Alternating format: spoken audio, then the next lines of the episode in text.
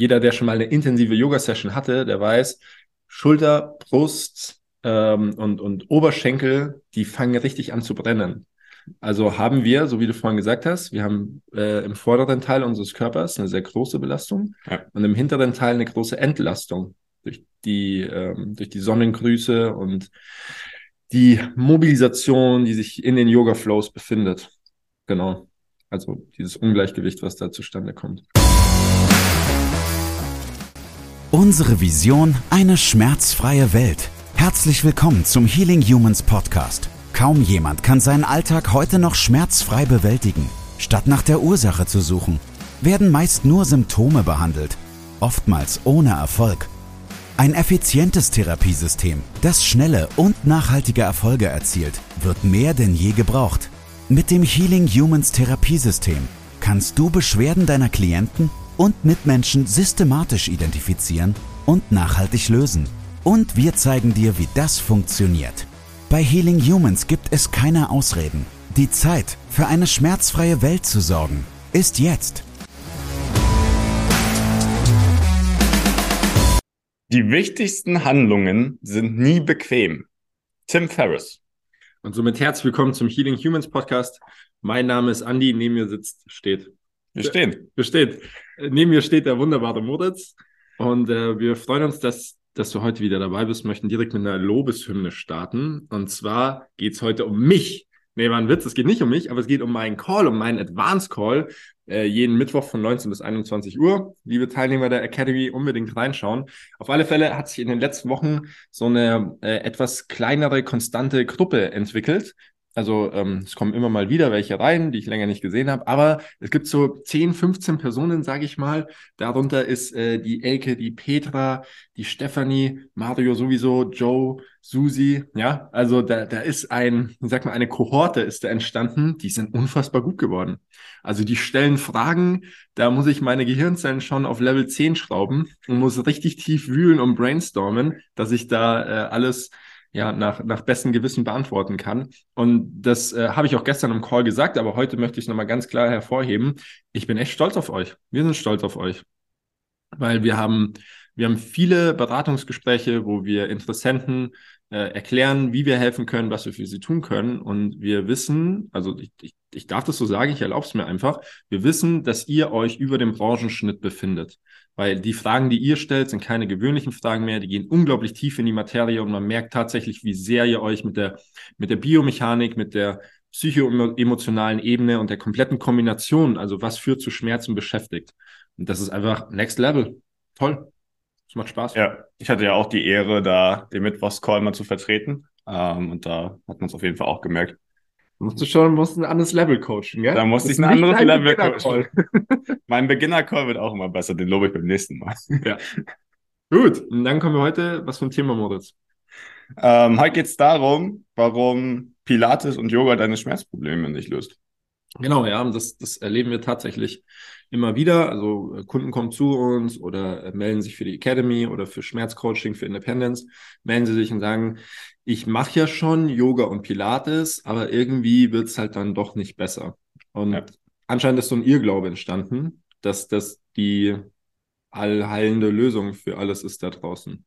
Naja, man muss dazu sagen, dass äh, gerade die, die für Yoga machen, auch unglaublich beweglich sind mhm. und dann halt glauben, dass mit dieser Beweglichkeit Schmerzfreiheit einhergeht. Ja. Ist aber in 99 Prozent der Fälle nicht der Fall. Nee. Also wir haben tatsächlich sogar schon ein klassisches Bild entwickelt, was dann passiert, wenn man sehr viel Yoga macht. Also gerade bei Frauen ist es ja häufig der Fall, dass sie sehr, sehr viel Yoga machen. Es ist ja jetzt auch nichts Schlechtes an sich erstmal, aber es ist was ähm, Gutes. Es ist also, super. Wir, ja. haben, wir, haben, den Podcast falsch angefangen. Es ist was Tolles. Ja, macht es weiter. Das ist super. Ähm, aber was, was häufig passiert ist, dass sie, also du hast ja häufig Sonnengrüße und Vorbeugen und alles Mögliche, was passiert im Endeffekt, ist, dass du die hintere Kette super, super mobil machst, aber im gleichen Maße die vordere Kette gar nicht angehst.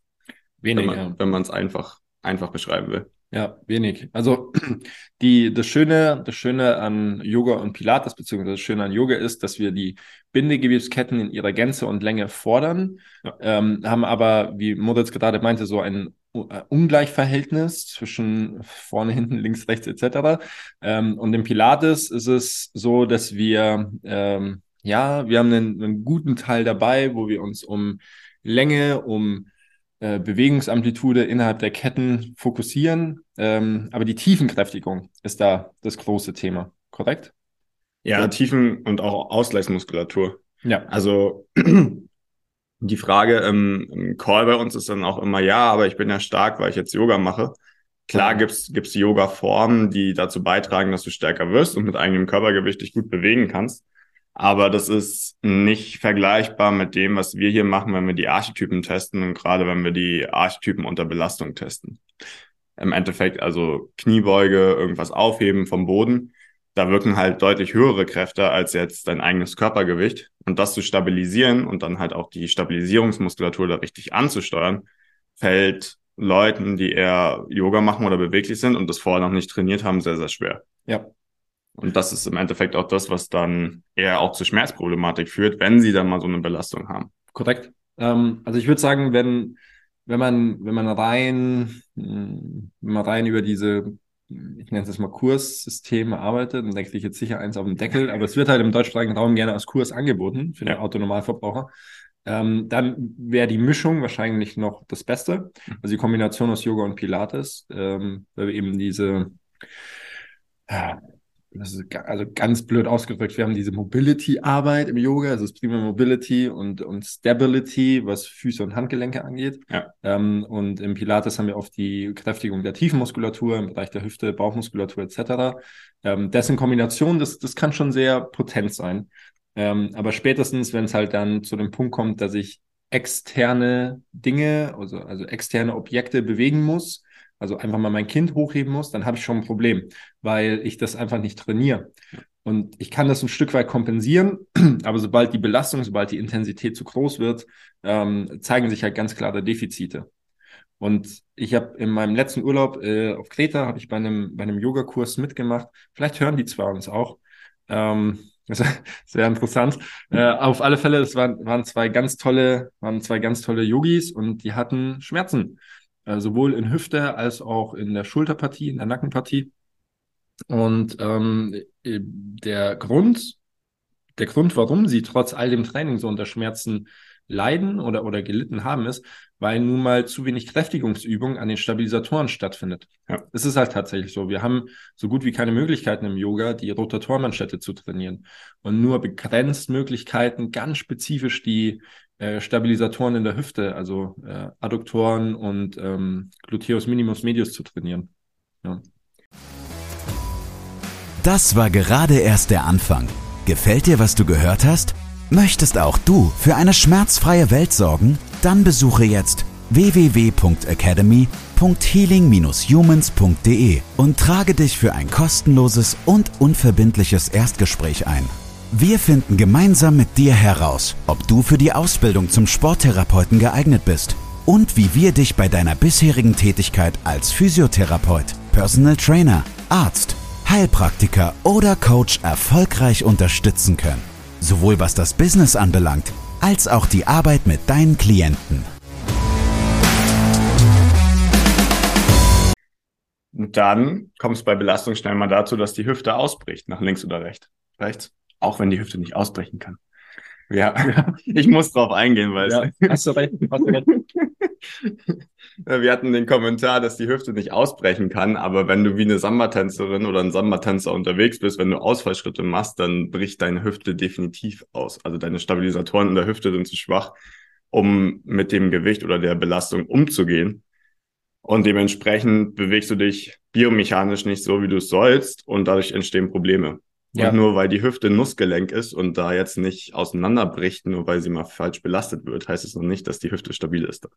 Also ja, es ist eigentlich auch, weil ich vielleicht, weiß nicht, vielleicht ist es am Anfang ihrer Ausbildung, ich keine Ahnung, aber es ist eigentlich, ist doch absolut logisch und das kann man sich jetzt auch imaginär vorstellen, wenn der Fuß nach innen kippt, das Knie nach innen kippt, dann dreht die Hüfte nach innen, also sorry, dann dreht das Hüftgelenk nach innen und ähm, die, die Hüftpfanne an sich oder die, ja, das komplette Hüftgelenk ins, inklusive Lendenwirbelsäule kippt nach links.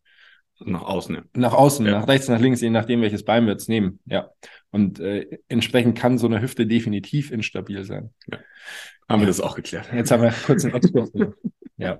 Ähm, ja, aber, aber zurück zum Yoga, das ist dann halt auch ähm, genau das, was das Problem ist oder das Problem darstellt. Und auf der anderen Seite ist es halt auch ähm, Yoga an sich ja super, gerade auch so Verbindungen Geist und Bewegung hinzubekommen, aber davon ist es schon weit, weit entfernt mittlerweile in der westlichen Welt. Also es ist halt ein Trainingssystem mittlerweile und nicht mehr das, was es eigentlich ursprünglich war. Ja, also vor, vor allem die Atmung spielt ja da eine, eine große Rolle ja. ähm, und auch die Zeit für sich und, und in sich zu ja. haben, ja. Ähm, aber mittlerweile ist es halt einfach ein Kurssystem, deswegen habe ich es vorhin erwähnt. Ähm, und es ist eine Abfertigung für eine bestimmte Zielgruppe geworden. Es ist ganz selten, dass man noch gute Yogakurse erlebt oder mitmacht. Ja. Und ähm, wenn, dann ist es echt super viel wert. Würden wir auch auf alle Fälle empfehlen, dass ihr da dran bleibt und ähm, dass ihr mit diesem Coach enger zusammenarbeitet, wenn er richtig gute Kurse anbietet. Ähm, aber, jetzt kommen wir mal zum ursprünglichen Grund zurück. Es ist nun mal so, dass wir dadurch nicht die Ursache für ein biomechanisch, äh, biomechanisches Problem identifizieren und lösen können. Ja. Es ist halt etwas sehr Allgemeines, etwas sehr Flächendeckendes und äh, es gibt Yogis oder Yogi-Instructor, die es verstehen, individuelle Yogakurse für einen aufzubauen. Das, also es gibt diese Experten, ja, das machen die toll. Aber wenn du jetzt in einem, ich sag mal, in einem, in einem Fitnessstudio deinen Yogakurs und deinen Pilateskurs besuchst, dann ist die Chance gering gegen null, dass dein spezifisches Problem in diesem Gruppenkurs behoben wird. Ja. Und wenn du noch so fleißig bist, ja, und da sind jetzt verschiedene Teile dabei. Zum einen ist es eben nicht spezifisch genug, es ist nicht individuell genug und es ist letztendlich nicht die Belastung, die du da trainierst, die du ganz am Ende in deinem Alltag hast. Also Stimmt. Ja. Intensität, externe Gewicht. Ja. Also zumeist halt ein Problem der Stabilität. Ähm, kommt natürlich auch immer auf den individuellen Fall an. Aber wir stellen immer wieder fest, dass, wie du es schon gesagt hast, die Stabilität im Fußgewölbe oder im Sprunggelenk fehlt, plus in der Hüfte. Ähm, dadurch können Hüftprobleme entstehen, Rückenschmerzen entstehen, Knieprobleme entstehen.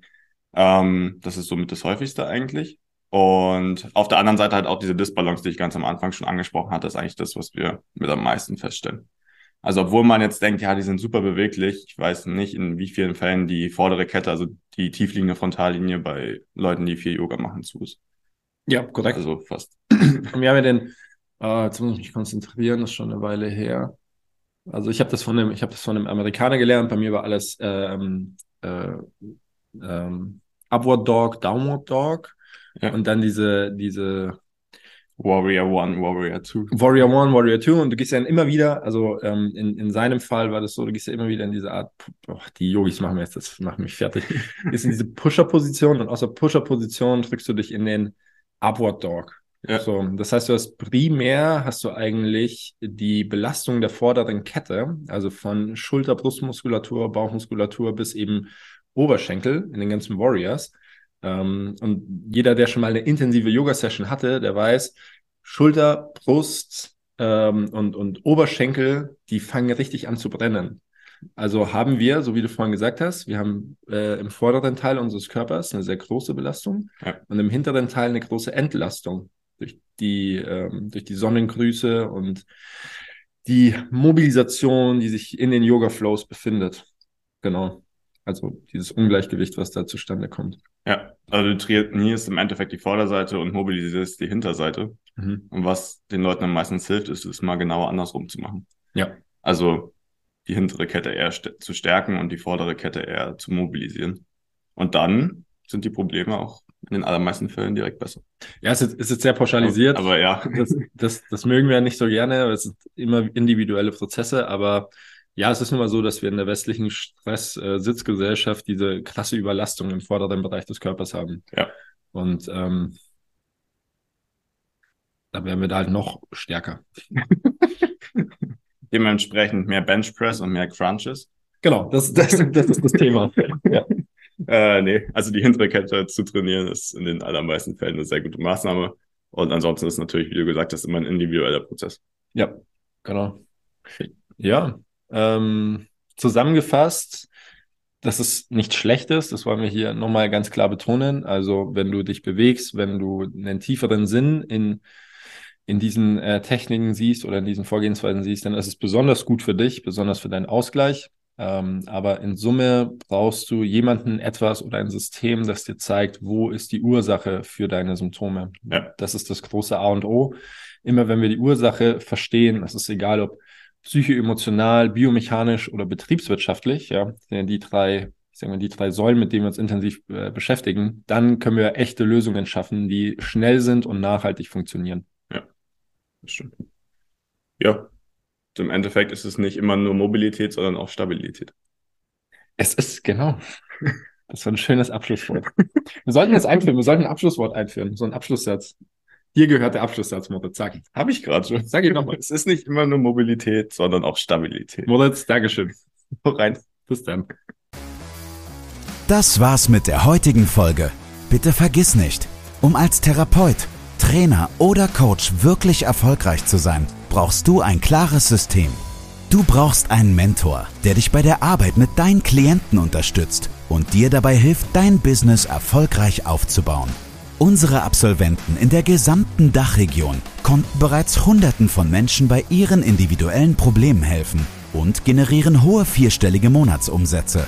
Wenn auch du diese Erfolge erreichen möchtest, dann sichere dir jetzt dein kostenloses und unverbindliches Erstgespräch unter www.academy.healing-humans.de.